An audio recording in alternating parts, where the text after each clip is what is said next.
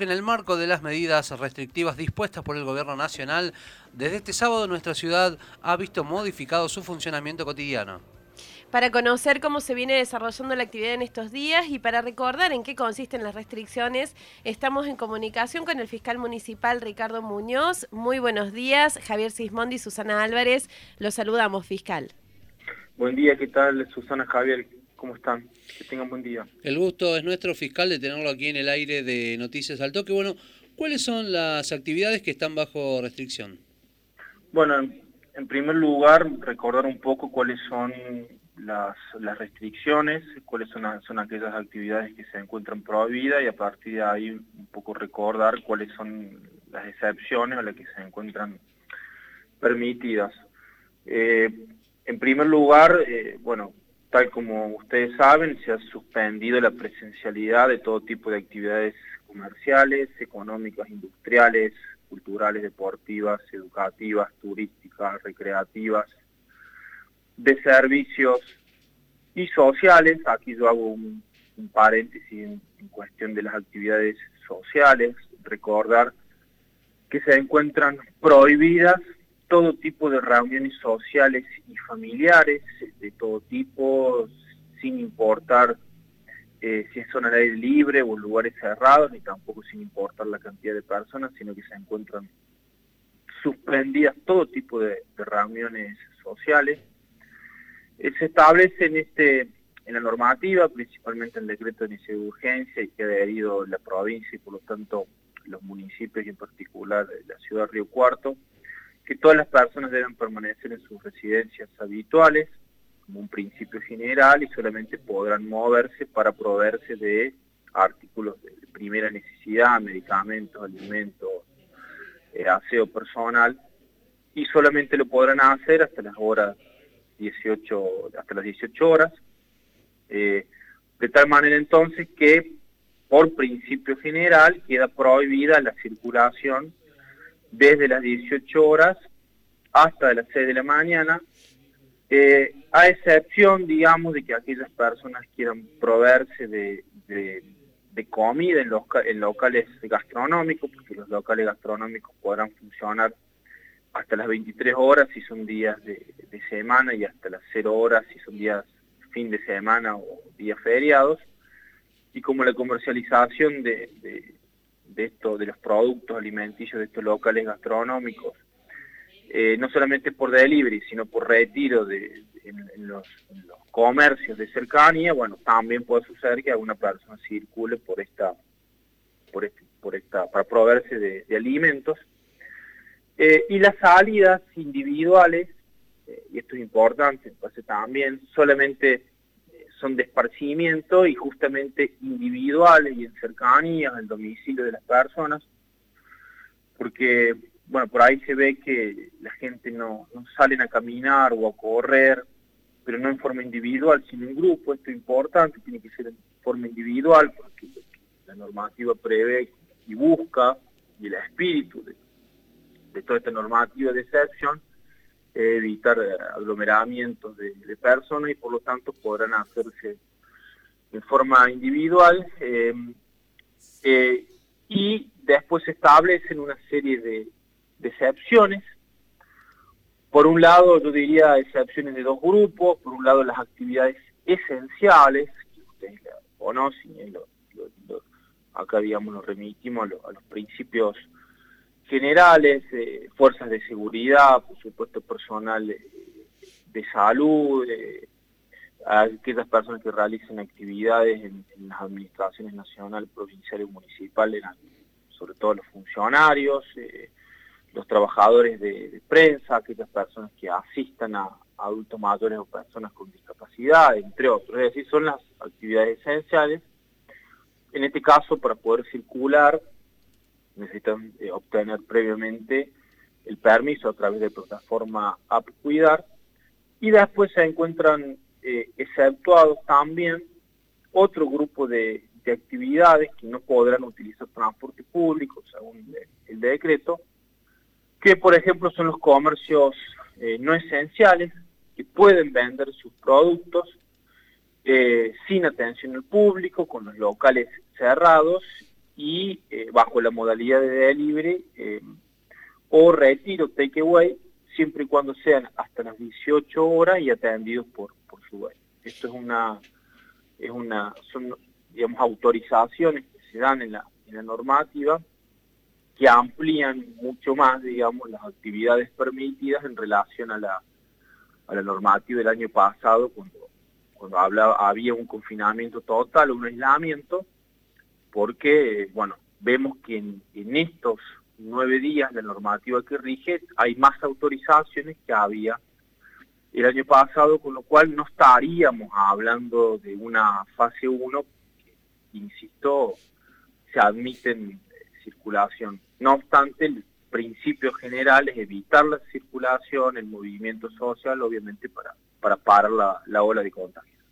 Recién usted se refirió a esto, pero nos gustaría hacer hincapié, eh, porque por ahí hay muchas dudas respecto de la documentación o lo que uno tiene que tener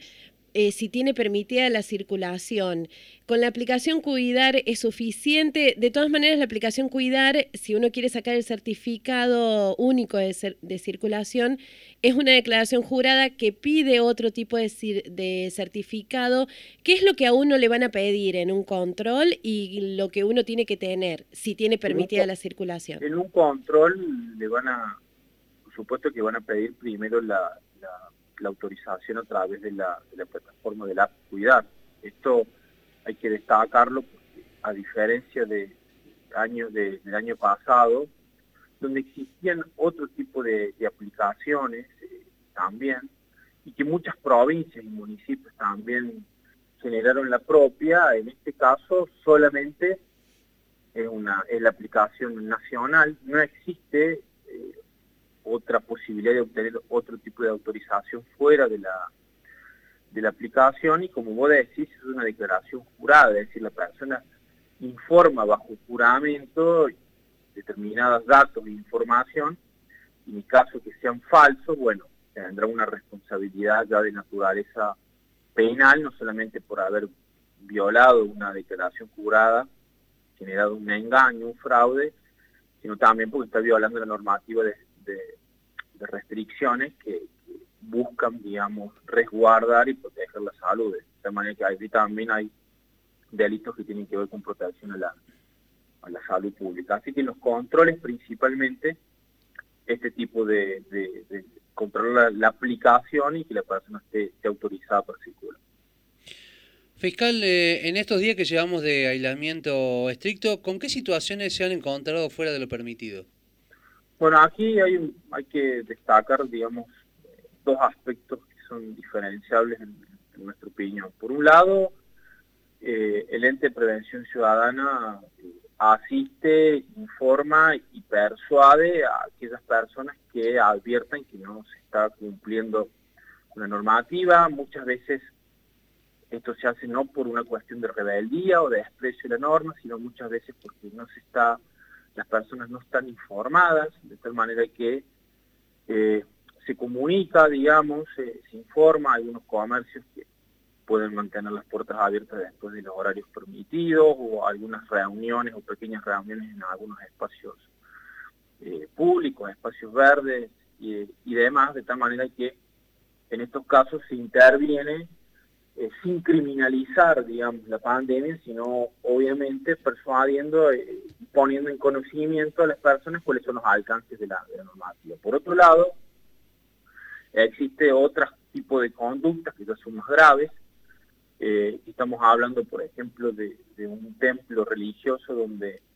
en varias oportunidades, el fin de pasado, personal de la Policía de la Provincia de Córdoba y del Ente de Prevención Ciudadana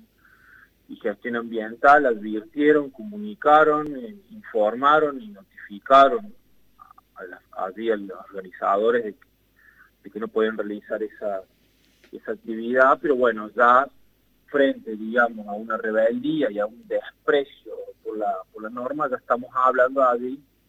de la Comisión de Delitos Penales porque hay unas reuniones, varias un grupo considerable de personas y, ahí sí se pone en riesgo la salud propia y la salud de terceros, generando el riesgo, la posibilidad de, contagio. En esos casos, ya interviene el Ministerio Público Fiscal, los fiscales de turno, porque estamos hablando de conductas muy graves, inclusive también aquella fiesta clandestina del día viernes por la noche también, donde se detuvo a, una mujer, eh, y en ese caso también ya estamos hablando de situaciones, digamos, mucho más graves, con lo cual allí ya tienen que intervenir las autoridades competentes, los fiscales, las fuerzas de seguridad para, para evitar y hacer cesar esta conducta delictiva y por supuesto iniciar las actuaciones correspondientes. En este caso, en el del pastor evangélico que usted eh, citaba, ha hecho declaraciones públicas y él dice que a pesar de haber estado detenido y que se le comunicó que está eh, cometiendo un delito, eh, ha dicho que él va a seguir abriendo su templo y convocando a gente. ¿Cómo se procede en una situación así? Bueno, en este caso hay primero destacar de que claramente el artículo segundo del DNU eh, suspende la presencialidad de toda actividad religiosa. Este, es clara la, norma, de tal manera que él no lo puede hacer. Y si él resuelve eh, continuar y no deponer con su actitud, bueno, ya ahí él, eh, digamos, será responsable de las consecuencias que tenga su, actitud. Insisto, a sabiendas de que la normativa no lo permite, él continúa con esto poniendo en riesgo a, sabiendas, digamos, de lo que está haciendo, poniendo en riesgo la, salud, inclusive de los asistentes también que, que, lo siguen en su, en su conducta. Esto ya es grave eh, y ya estamos hablando de, si se quiere, una, una suerte también de, actividad eh, clandestina, que, insisto, una reunión de personas y que que por lo tanto ahí debe actuar el Ministerio Público Fiscal, que son los fiscales de instrucciones, con estos temas, y también de la provincia de Córdoba como fuerza de seguridad en apoyatura a, lo que el fiscal dice en mayor. Fiscal, ¿qué, qué opinión le, le, merece lo que aconteció ayer en el centro de la ciudad con la marcha anticuarentena, en la que el reclamo iba dirigido a la clase política con un pedido de mayor libertad? Bueno, yo creo que respecto, digamos, por supuesto que nuestro, nuestro Estado de Derecho rige un principio, principios constitucionales, uno de ellos eh, son el derecho a la libertad de expresión, a, manifestarse, eh, y que son los pilares fundamentales de las instituciones y de nuestros sistemas democráticos. En estos casos estamos hablando de por unas circunstancias excepcionales de urgencia por todos conocidos, que es la pandemia que azota a nivel mundial, muchas libertades y derechos se encuentran restringidos y se encuentran restringidos eh, justificándose en la situación de, pandemia, la cantidad de contagios y lamentablemente de, las pérdidas de, nuestros seres queridos, eh, conocidos, amigos, bueno, por todos conocidos y que se van dando y informando día a día y además justificada por el estrés del sistema de salud por la cantidad de, casos. Aquí no estamos hablando de una cuestión constitucional o de mayores libertades. Rige un Estado de Derecho,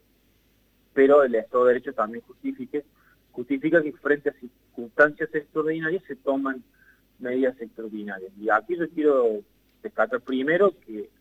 este tipo de manifestaciones también ponen en riesgo eh, la salud pública de propios y, de terceros y que, y que obviamente manifestar la incoherencia de que hay en este tipo de, manifestaciones que por un lado piden mayores eh, vacunas, vacunas y protección del sistema de salud, pero por el otro lado ellos mismos son los que están saliendo a la, a la calle generando un riesgo a la, a la salud. Y desde el punto de vista jurídico, eh, no existe un tribunal en nuestro país, de la Corte Suprema de Justicia para abajo, que haya este, decretado, establecido, determinada la inconstitucionalidad de algún tipo de restricciones, a excepción de lo único que ha hecho la Corte fue expedirse respecto a la presencialidad eh, de las clases en el AMBA, eh, en, un, en un caso muy particular donde el jefe de gobierno solicitó la inconstitucionalidad del decreto de urgencia anterior que regía hasta el día 21 de, mayo, eh, estableciendo, digamos, y ahí la Corte resolviendo respecto a la inconstitucionalidad de la suspensión de las clases presenciales en ese contexto. Ese fue el único caso jurisprudencial en donde se expidieron los tribunales poniendo límite a, las medidas de restricción sanitaria y los decretos de insurgencia. Antes y después no existe, digamos, un fallo al respecto. De tal manera de que mientras no se invalide, no se suspenda estos decretos de urgencia, mientras no se decrete la nulidad o la inconstitucionalidad, sino en plena vigencia y los ciudadanos de, este país, digamos, tenemos que respetarnos porque tienen fuerza de ley y por lo tanto como toda ley debemos, debemos respetar.